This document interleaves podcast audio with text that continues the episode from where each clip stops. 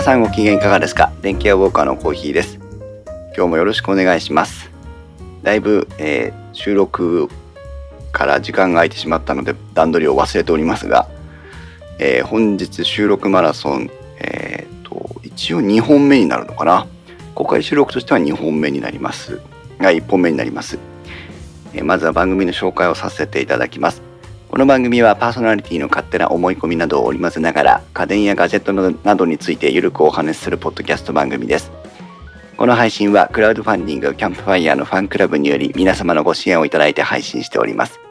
収録時点では今回も合計8名の方にご支援をいただいております。誠にありがとうございます。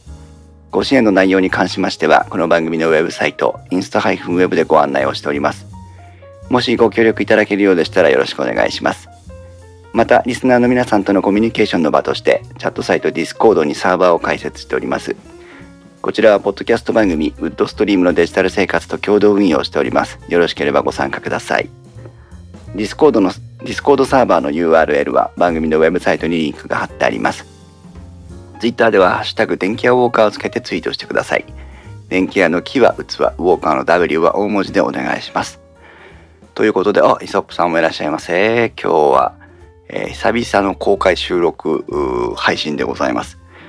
まあ何せどれぐらい久しぶりかと申し上げますと、2018年最後の収録が11月の収録だったと思います、確か。でその分の、えー、収録回はですね、その時も収録マラソンだったんですが、えー、細かく細かく切っては配信し、切っては配信ししまして、えー、まだ実は最後1本残っています。カメラ3人会のね、最終回が、えー、配信待ちでございますので、えー、で、まあ、早いうちに配信をしたいなと思っておりますが、ということで本日は、えー、収録としては2019年初の収録になります。ね。で、まあ、あの、明けましておめでとうというにはもう2月になってますから その話はなしとしても、ちょっと、えー、雑談という形で今日は、えー、2018年の振り返りと、振り返りと2019年を、えー、語らっていきたいと思います。で、えー、久しぶりの公開収録にもかかわらず、今、公開収録会場にはお二人が、えー、来ていただいてまして、スリーパーちゃんさんとね、あと、マシコの雑談とか、あ天巻トレイルナビゲーター、名前間違ってないかな。で、えー、配信を行ってます、ポッドキャスターのイソップさんとかね、えー、いらしていただいておりますが、今年もよろしくお願いします。んで、2019年ですね、えー、皆さんの、まあ、リスナーの皆さんからのご支援をいただきまして、また、ポッドキャスターの知り合いの方からのご支援もいただきましてですね、えー、無事なんとか2019年も比較的間を空けずに配信をすることができたんですが、あどんなもんだったんだろうなと思ってちょっと振り返りをしていきたいんですけども、2019年はですね、あごめんなさい、2018年はですね、えー、っと、ああ、2018年1月14日に最初の配信をしてまして、これがなんとボイスログという幻会。まあ今のライト会にあたるんですけども、えー、汗じみとメイク落としというタイトルで 話を始めております。えー、これが第130回ですね。えー、130回っていうのは、えーと、配信トータル130回分目でございます。それから、えー、1月には 4K テレビの選び方の配信をしておりますが、皆さん 4K テレビいかがですか、えー、ね、年末に実用放送がスタートしましたが、え 4K 放送を楽しんでらっしゃる方はどれほどいるんだろうというね、天気ウォーカーでも、えー、チューナーが出た頃にお話ししましょうねというふうに言ってましたが、まだ実はあ特集を組んでいません。先日電気屋さんに行ってですね確認をしてみたんですが、まあ、ぼちぼちチューナーは出始めてましたけどもまあ1台だけかな。あのテレビにチューナーを搭載しているモデルが発売されていましたがあとはあのフル HD の放送の開始当初と同じで何、えー、て言うんですか？セットトップボックスというかねチューナーボックスが別だったりなんだりしますがえっ、ー、とスリッパちゃんさんもイソップさんも、えー、4K 何それっていう感じでね聞いていただいてますけどもおそらくおほとんどの方がまだ 4K 放送を見たことはあってもね、ご自宅に導入してるということは、えー、多くはないのかなと思います。博士さんいらっしゃいませ。今年もよろしくお願いします。ね、という各電気やあコーヒーもですね 4K は当然、えー、導入をしていませんし 4K コンテンツ自体なかなか見ないですね 4K モニターがないもんねそういえば なので、えー、まだまだ遠いお話ただしまあ電気屋さんで 4K テレビを見てみると確かに綺麗だなとは思いますね。なので、えー、チャンスがあれば 4K には行きたいとは考えています。うん。まあフル HD の頃のような騒ぎも当然ないわけですからどうしたらいいもんかなというのはおそらく売り手の方も考えてるところかなとは思いますけども、うん、そんな 4K のお話、えー、そして2月の12日には第98回通算132回目のバックステージオブポッドキャストということで、えー、何か話してますね。何話してんだろう。これは大道さんの回か？大道さんの回ですかね。ゲあそうだ。ゲストに大道さんをお招きしまして、えー、タックポッドキャスト2のですね裏側についてのお話を聞いたというのが、えー、バックステージオブポッドキャストということで、えー、これが2月の配信ですね。その後99回こちらも本編回ということですけど電波の時間。初めて大道さんに何々の時間をやっていただいたのがこの電波の時間ですけどもこれ相当好評でしたね、えー、非常に難しいあの 4K 放送が始まるにあたって電波の取り扱い方どう変わっていくんですかということを、えー、お話をしていたんですが、右線とか左線そういった変波の話とかですね含めて、え、大道先生にいろんなお話を伺いましてここからですね何々の時間というのが、えーまあ、大道さんコーナーのようになっていっております。2019年もですね、大道さんをゲストにお招きして、えー、いろんな難しいお話を聞いていきたいなと思うので、ぜひ、えー、タックポット、タックポッドキャストリスナーの方も、えー、電気予防課のリスナーの方もお楽しみいただければと思います。2018年4月に入ってまいりますと、たまには偏ったゲームの話をしよう、ライト。そしてここで慎吾さんですね。えー、ライト界の通算、あ、ライト界の35回、通算137回目になりますが、えー、カメラの売り方、買い方ということで、えー、カメラのお話をいろいろしています。今のね、カメラ3人会につながるところですけども、謎のカメラ好き慎吾さんにお招きしてということでね、えー、話をしておりますが、何を隠そう、えー、コーヒーが OMD EM1 Mark II を買う羽目になったあるいはそれまで持っていたニコンを売り払う羽目になったのは、えー、この慎吾さんが先般です。慎吾さんが悪いんです。でまあカメラのお話をすると毎年あの会社の新年会がありまして、えー、そこで写真を撮るというのがまあ最近では一番こうシャッターを切る回数が多いイベントなんですけども、えー、ちょっとねあのいわゆるホテルの宴会場みたいなところで撮影するんですがカメラお好きな方ならよくお分かりと思いますけどもあのあの変わったね電球の、まあ、色温度と言いますけども、えー、なんていうのかな蛍光灯じゃないね色で、えー、会場が満たされていますしあとはその、まあ、暗かったりもするので、えー、カメラで写真を撮るというのが非常に難しい。まあ、オートで撮ってしまえばそれまでなんでしょうけど、私にとってはなかなか難しいところで、毎年いろいろ試行錯誤をしてるんですが、何せ1年に1回しかチャンスがないのでえー、練習のしようもないというところなんですけども、今年はですね、OMD-M1M2 を持って初めて、その、えー、新年会の会場に臨みまして、えーと、純正のフラッシュをつけながらですねあとはあのゼラチンフィルターをフラッシュにつけてやってるんですけども、え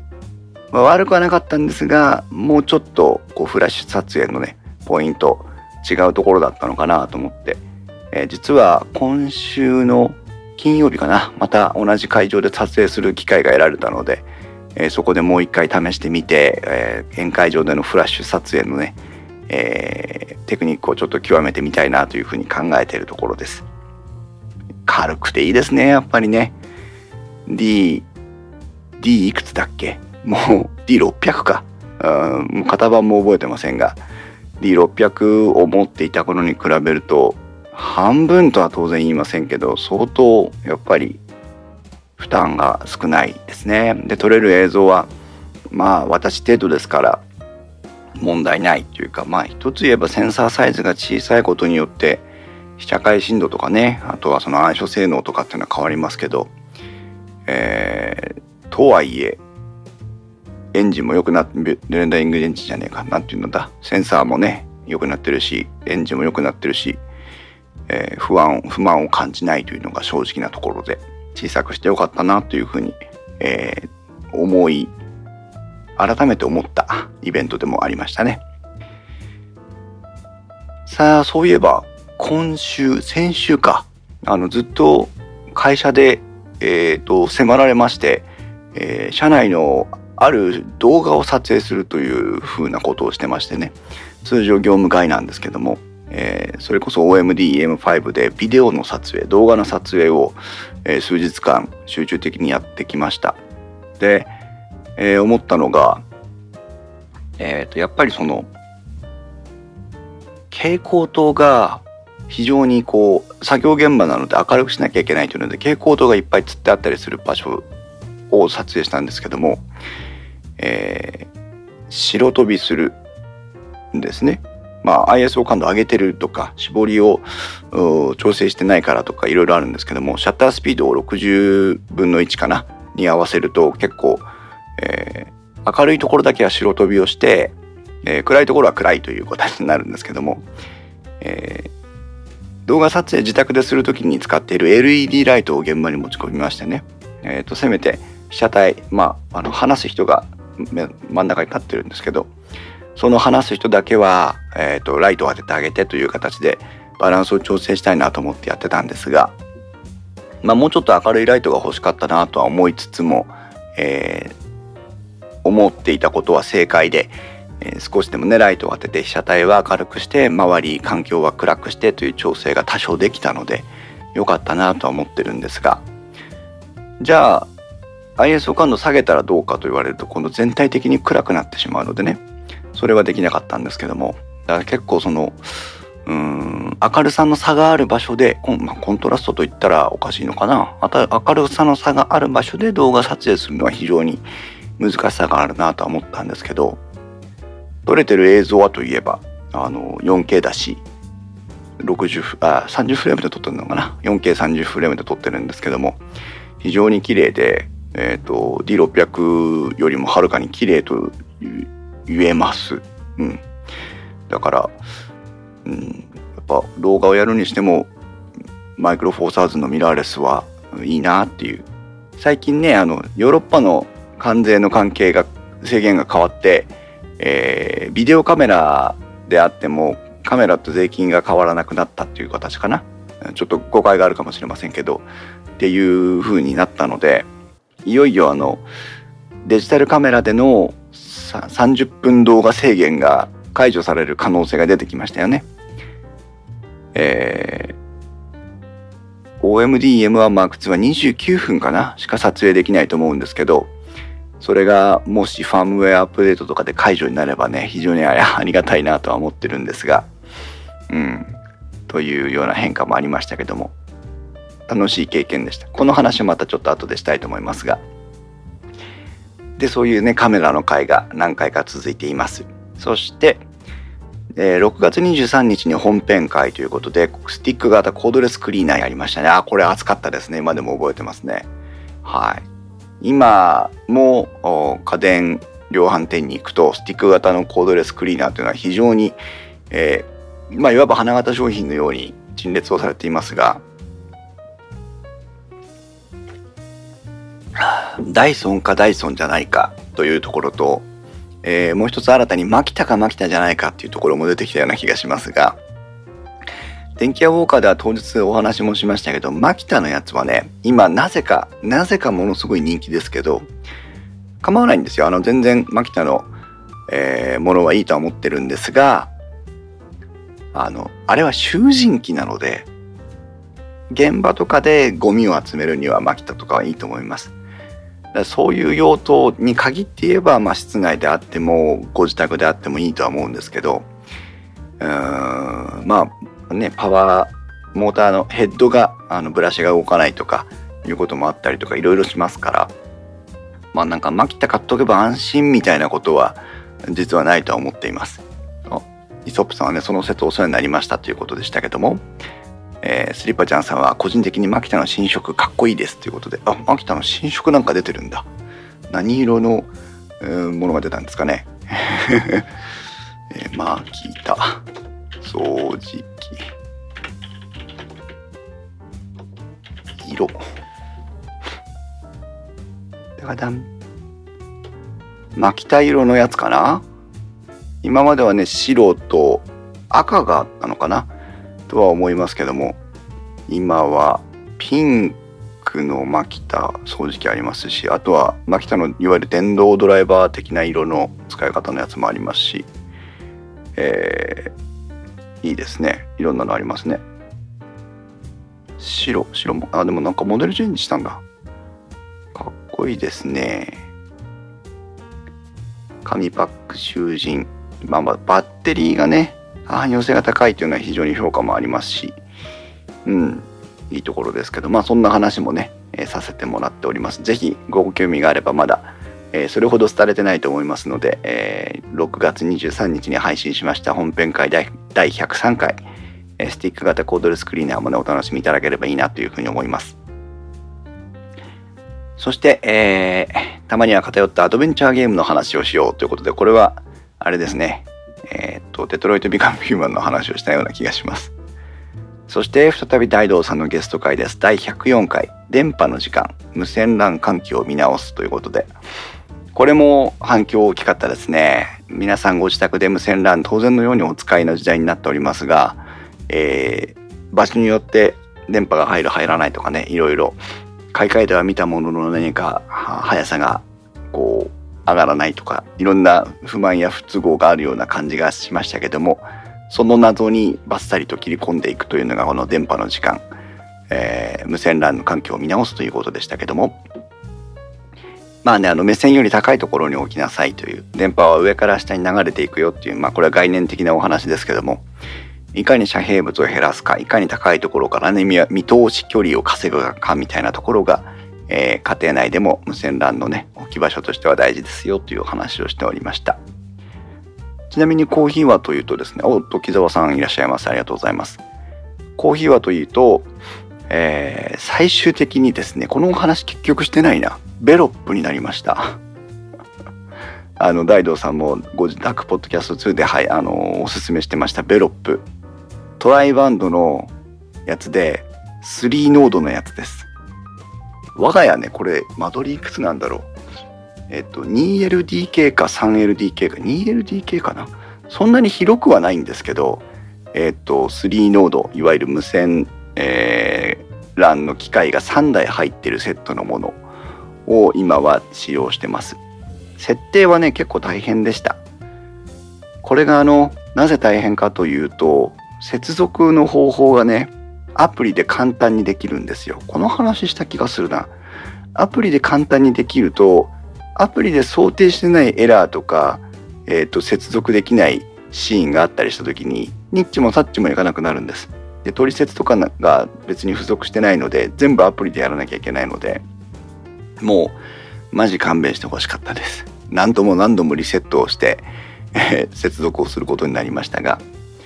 それともう一つの問題は、まあ、我が家はあの、光電話を使ってるんですけども、光電話って専用のね、えー、と光電話を処理するための機能がついたあとホームゲートウェイ HGW と言いますけども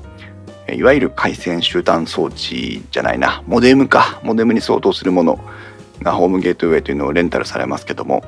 こいつがあるおかげでね、えーと置き換えが効かないんですよ。必ず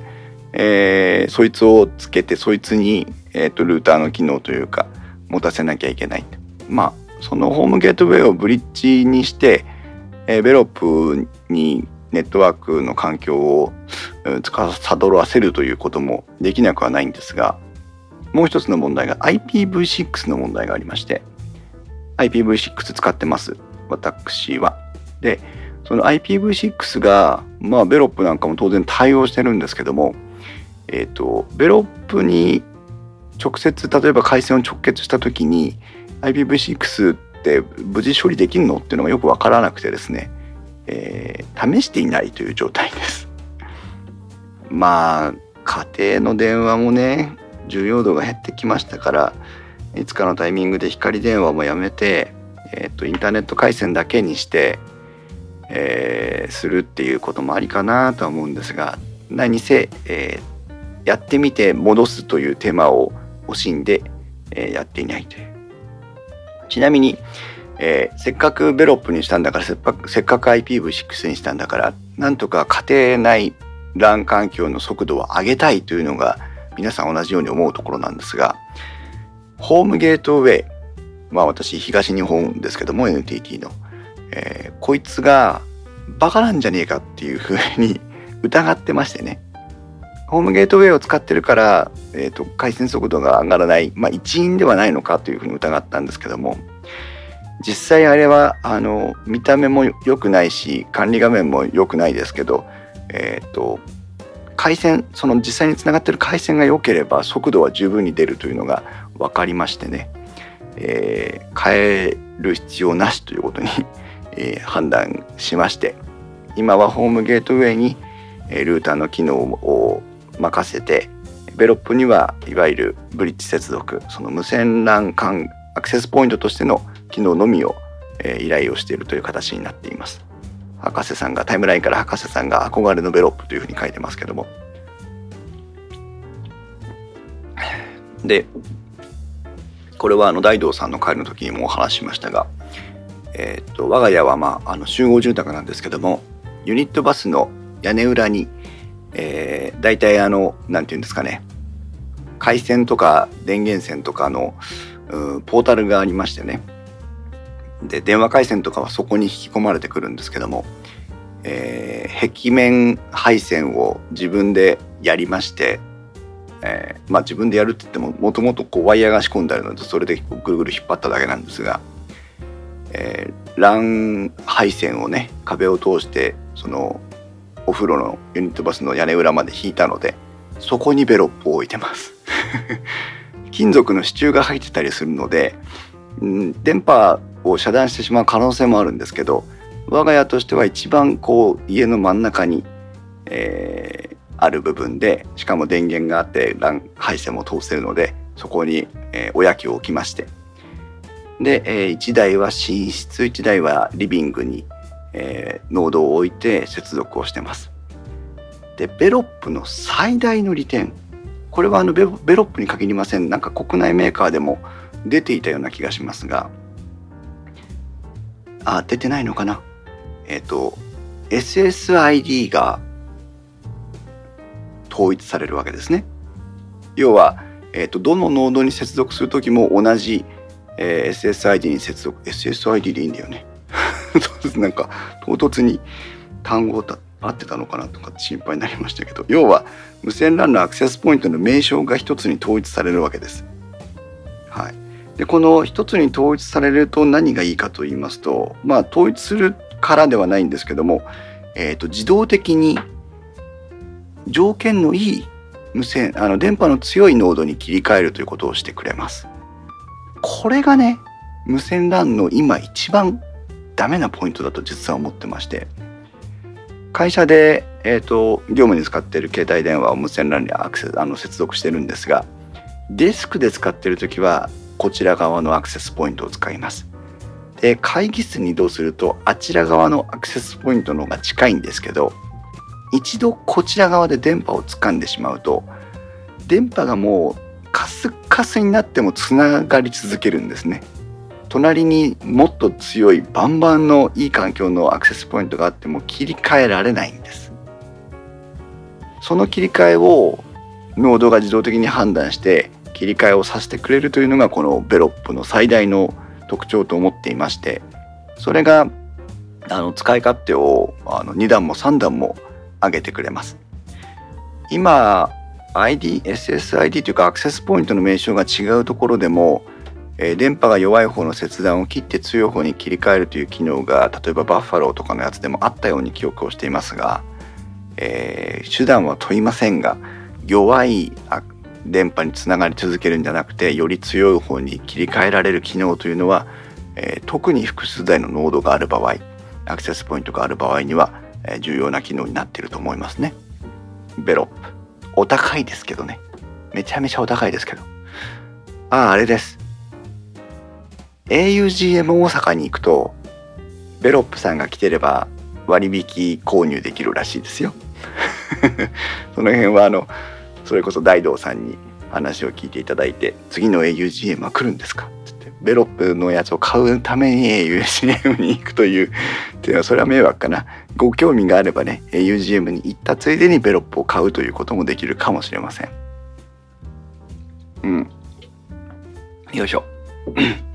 さてそしてえーポッドキャストとマネタイズのお話を2018年9月の8日にしております。これは今皆さんからご支援をいただいている、えっ、ー、と、クラウドファンディングキャンプファイヤーのやつですね。今、会場にも来ていただいておりますが、木澤さんのやっていたファンディングの丸パクリでございます。で、これをきっかけに、えー、番組冒頭の、えー、ご紹介の文章も全部木澤さんのウッドストリームのデジタル生活を丸パクリするということに暴挙に出まして、今はもうほとんど高わない説明文章でお送りしております。我なんか我ながらねあの節操なさすぎだなと思ったんですがいいものはコピろうというところで、えー、本人にご許可をいただくこともなくコピらせていただいておりますありがとうございますまあこのディスコード今ライブ配信をしてますけどもディスコードのこのチャットサーバーもまあ特に事前にこう段取りをしてたわけじゃないんですがあじゃあ一緒にやりませんかというふうにお声をかけをいただいたので木澤さんからね、えー、一緒にやってまして結果今非常に多くの方にご参加をいただいております。でちなみに、えー、このディスコードサーバーの説明をさせていただきますと実は先日ですね木澤さんと相談をしましてメンバーのキックをしておりますえあのディスコードには除外するという、えー、メンバー管理の機能の中に除外するというのがありましてある特定の条件の人を、えー、サーバーの、まあ、登録していただいた方を、えー、取り消すことができるんですね。でなんでそんなことをしたかというと一つはあのディスコードの世界にもスパマーがいまして、えー、一時期皆さんにご迷惑をおかけしましたがえー、突然、えー、このディスコードサーバーに参加してきては、えーと、URL を貼っていくというでブロックしようがブロックしようが結局はそのアカウント自体がバンされてるので、えー、いたちごっこなんですね。でそれの対策をするために権限管理というのは非常に、えー、力を入れて、えー、確認をしまして今は今ちょっと緩めたのかな？えっ、ー、とディスコードに参加して5分以上経ってないとえー、発言ができないことになっています。一時期はね、えー、この電気屋ウォーカーウッドステムデジタル生活の共同サーバーに参加してから10分経たないと、えー、発言できないようにしていたんですが今は一段緩くなってます。で何かしら発言していた方発言していただいた方には承認済みという役職を今はつけさせていただいておりまして、えー、承認済みになると、まあ、一般の参加者として、えー、の機能が全部使えるという形になっています。うん、で、その承認済みとかの役職がない人で30日間アクセスがなかった場合という方を、えー、キックしますよという、まあ、メンバー整理の機能がありまして、えー、これを行うことにしました。なので、えー、もし電気屋ウォーカーを聞いていただいていて自分がサーバーに登録されていたはずなのにキックされてると思った場合えー、タイはございませんので、また、あの、飽きずに諦めずに参加していただければと思います。何度でも、あの、条件に合致さえすれば何度でもキックしますので、遠慮なくお越しください。ちょっとね、あの、変わった運営方針になってしまってるんですが、えー、そういうことはもう少しカジュアルにやっていいのかなというふうに、コーヒー個人的に考えておりまして、そのようになっております。現在、ディスコードサーバーの登録者は207名という形でね、えー、なっておりますけども、まあ、この辺は弾力的に運用しておきたいと思いますのでよろしくお願いします。またですね、運営方針という、えー、板を立ててましてお読みくださいというところが、えー、新しく増えておりますこれはあの、えー、私たちのディスコードサーバーに入っていただいた方に、えお読みいただきたいなというふうに思っているものなので、まあ、特に規約とかそういった堅苦しいものではないんですけども、えお時間があればぜひ目を通していただきたいなというふうに思っております。ということで、えー、その後9月の16日にはシェーバーの回特集をしました。ヒゲゲストに、えっ、と、体操日トークとか、えー、あ、今はジムナスティックニュースかな？どっちだっけ？それからあの、タイジ君と一緒にやってる、えっ、と、出てこないクリラジさんのね、えー、テックアベニューとか、あれはあの、ヤンマーさんとやっておりますけども、えー、そういったものの収録がされてるポッドキャスターさんのタロケンさんをお招きして、えー、お話をしております。ね、ヒゲゲストとシェーバーの会ということで、誰だあの、ヒゲが濃いやつったらタロケンさんじゃねえって言ったやつ。たったそれだけの理由でゲストに呼ばれるタロケンさんっていうのもね、非常に不思議なものでしたけども、久しぶりにタロケンさんとお話できてね、非常に楽しかったんですが、その後10月16日に配信したタロケンさんと体操やウェアラブル端末の話というところで、えー、実は体操についての話をいろいろ聞かせていただいておりまして、えー、これまたね、えー、結構面白い話になっておりました。今今どうなのかな？オフシオフシーズンなのかどうか分かりませんが、えー、いろんな国内外である体操の見方こういう楽しみ方ができますよねっていうところを採点方法とかね、えー、技の名称の付け方とかそういった話をね伺っております。ご興味があればもねこちらも聞いていただきたいなと思いますが。えー、それから10月27日本当にあったパスワード流出のお話ということで電気屋ウォーカーではこれまでも何度かパスワード管理の方法とかあ実践ノウハウなんかについていろいろお話をしてるんですけども、えー、コーヒーがそこまでやっていたコーヒーがパスワードが流出しましてというお話をしています。これもね結構反響大きかったんですけども、えー皆さんもいつそういう決めに合うか分かりませんので、えー、厳重に厳重を重ねてねパスワードの管理をしていただきたいと思うんですがつい先日もね、えー、大手ファイル共有サービスと言っていいんでしょうか。宅ファイル便が、えー、情報流出の問題がありましたけども。ね、あのこのディスコードサーバーに参加されてる方もどなたどなたかね使われてる方がいて、えー、というタイムラインが流れていましたけども。宅ファイル便の問題に限らずなんですが、情報流出しました、パスワードが流出しました、個人名称が流出しました、うんぬんって話ありますよね。あれ、報道の仕方に前からちょっと不満があるんですけども、パスワード流出、あ、ごめんなさい、個人情報流出と言っても、え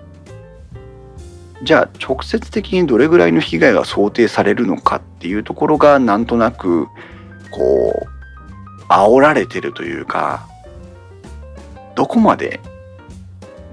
の被害が想定できるのっていうのがあんまり、えー、お話に上ってない気がしてそれについて常日頃不満を感じてるんですが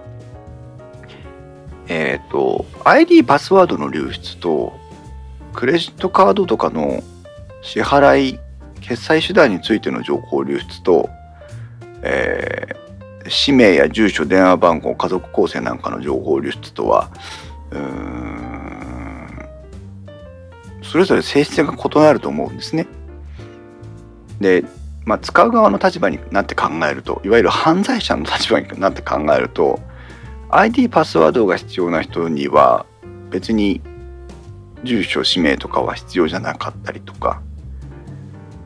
いろいろあると思うんですよ。うん。そうするとパスワードはまあ何度もね繰り返しになりますけどユニーク管理ができていれば他のサービスとパスワードの共有さえしていなければ、えー、一切恐れおのことはない。ああ流出したのねっていうだけの話なんですね。ID については公開情報だというふうに何度もお話ししていますからあ今更偽るわけにもいかず隠すわけにもいかないので、えー、まあどんだけ流出してもあの、ダイレクトメッセージじゃないや、DM のスパムのね、サーバーとかにアドレスを登録されるのは非常にうざいですが、まあ、それ、それ程度の被害。うん。じゃあ、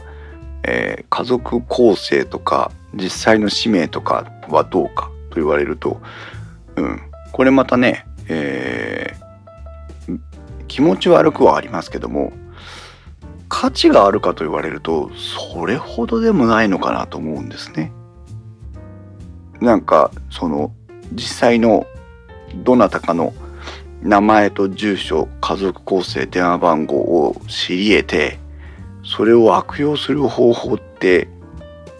何か思いつきますかね、まあ、個人をあれか偽って何かを登録したりすることはできますかね？そうなるとこう回りますね。うん、でもなんか実際手足を動かさないと犯罪が成立しないような気がするんです。そのそっちは。あとはもうなんかえっ、ー、とやっぱりそうですよね。だからほらあの通販とかうーんあまああれか。送りつけ詐欺みたいなやつ？押し買いとか？そういうやつはあるかもしれません。でも実際手足が動きますよね、うん、まあパスワード流出あとあれか。決済方法ですね。今時一番なのは決済方法かもしれませんね。クレジットカード番号電話番号、えー、その他の、えー、決済方法。この情報が流出するのは確かに痛い、えー、だからまあクレジットカード番号とかが流出してえー、何か使われてしまったりするということはあ不都合がありますからそれだけは気をつけた方がいいということですかね。そうすると、えー、まあこれからの世界になっていくんでしょうけど、えー、クレジットカード番号での決済をいかに減らしていくか登録をいかに減らしていくかというのがこれからのポイントになるかもしれませんね。今は私はペイパルが使えるところではペイパルを使ってるんですけどもペイパル決済とあとはあれかアマゾンは節約目的でアマゾンギフトカードをコンビニとかで買ってきてそれを登録して使うようにしています。だからアマゾンにはもうクレジットカード番号は登録あ登録はしてます。うん。かな。あとは何だろう。うん。まあでも今ねあの何ペイカニペイっていろんなペイペイがありますけどもこのペイペイがあ普及していくとそのうちクレジットカード番号を登録しなくてもペイペイのペイでお支払いができるようになるのかもしれませんのでそういった意味ではあ新たな決済方法の普及というのが、えー、そういった被害を減らすためのね、えー、ことになりかなるのかなというふうにも想像しますが。えっ、とうん、そんなところですかね。なのでまあ我々にできる防御というか、えー、そういった流出問題に対するポイントとしては、えー、できうる限りパスワードをユニークに管理をしておこうということとまあ可能であればクレジットカード番号の登録は、えーと、記憶させないでその都度入力するとか、えー、登録したものをねしっかり管理しておくとかえー、他の決済手段があればそちらの方に回るとかそういったものをしておけばいいのかなというふうに思います。うん、そしてえー、と11月16日には下焼け病院の選び方 AirPods ということでライト会ですけども下焼けのお話をね、えー、今日ゲストで来ていただきましたゆいまるさんも下焼けに悩まされてたということですが、えー、下焼けのお話は毎年のように今のところしております。で今年も下焼けウールの靴下で、えー、今年は一回も霜焼けになっていません。素晴らしい。うん、もうなんか、ウール万歳って感じね。あとあの、まさかの時は、サランパスを貼るので、あの、即対応できるということで、最短で、えー、霜焼けから回復できるという、えー、手段が確立できたので、私はもう霜焼け怖くない。という感じになっています。12月8日には半導体の時間ということでまた大道さんにゲストに来ていただきまして、半導体の半導体のお話をねしております。そして12月は14日21日の2回の配信で、ログ1103から人さんにお越しいただきまして、えー、ポッドキャストやディスコードの話をしたという形になっております。人さんといえばですね、えー、私の娘今保育園への送り迎えを私がしてるんですけども、えー、行きがてら帰りがてらにはポッドキャストをずっと聞いてるんですが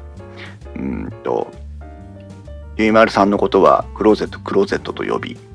最近大道さんの名前を覚えましてね大道さんの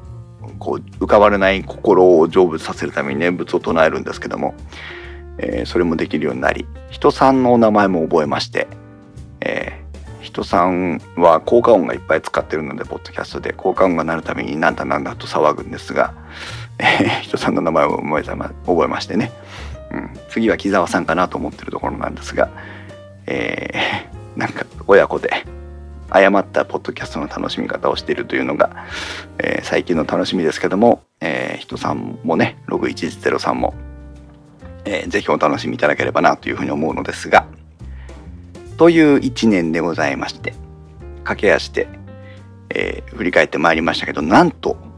30回の配信を2018年行っております。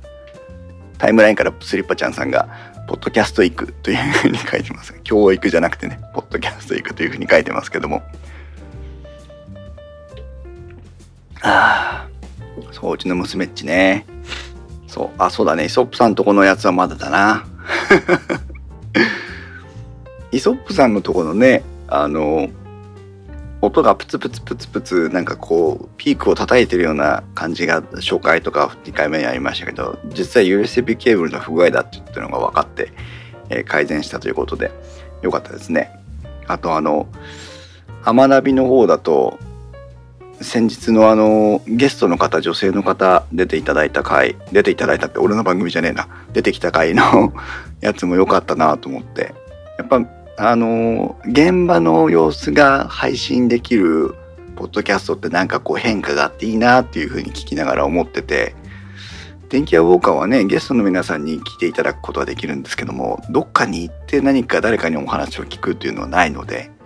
なんか羨ましくもあり、えー、なんかそういう感じで聞いておりましたけどもえー、っとそんなね2018年でございました振り返りでございます。2019年はと言いますと今年はもう2回の配信を行っておりまして、えー、カメラ3人会ということで今日もねタイムラインのとこに来ていただいてますが木澤さんとそれから謎のカメラ好きの慎吾さんと、えー、3人で集まって話すという形で、えー、実は11月の収録マラソンにさ収録した一番最後の回だったんですけども、えー、3回に分けての配信になっていまして一番最後の回がまだ配信が終わっていないというところですけども。えー、これをね、配信予定ということで、はい、もう一つね、準備をしておりますのでよろしくお願いします。じゃあ、1月24に配信してもう2月の10日、どんだけ開けるんだってことなんですけど、何せ忙しくてですね、今、えー、ちょっと配信が滞っております。まあ、なんとか、来週ぐらいには配信したいなというふうには思っておりますけども、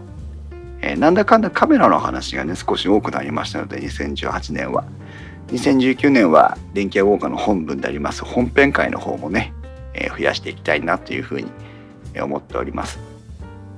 2019年これからどういう配信をしていこうかなと思うんですが、えー、たいじくんがまだ言っちゃいけないのかな。ちょっと、えー、また生活のね様子が変わるようなタイミングに来てまして、えー、今お仕事の方はどうか分かりませんがプライベートの方が忙しい状態にありましてえ収録に参加してもらってないという状況は続いてます。えコーヒーはといえばあ今日みたいに収録マラソンといってね、えー、わずかに1日か2日あるタイミングにダダッと収録をして それを切り分けていくということでなかなかねあの調査の方も難しい状態にありましてちょっとまあ、えー、なかなか電気屋ウォーカー本文としては、えー、難しいタイミングが続いております。え今日申し訳ないんですけどねえー、皆さんはあの電気屋ウォーカーらしい配信を待ってらっしゃるっていうことは重々承知をしてるんですがまあのんびりね飽きずに諦めずにお付き合いいただきたいなというところでございますね。で、まあ、今日の収録マラソンではあ冷蔵庫の会をねこれから撮ろうと思っていますので、まあ、できる限り本編会も続けていきたいと思います。そんなところでしょうか。えー語りましたな。いいんじゃないでしょうか。えー、この配信が面白いなと思っていただきましたら、ぜひ、ディスコードまたはツイッターで感想、ハッシュタグ電気屋ウォーカーつけて、えー、感想をお願いします。じゃあ、今年も頑張っていきますので、皆さんもぜひお付き合いをいただければと思います。それではまた次回の配信まで。さようなら。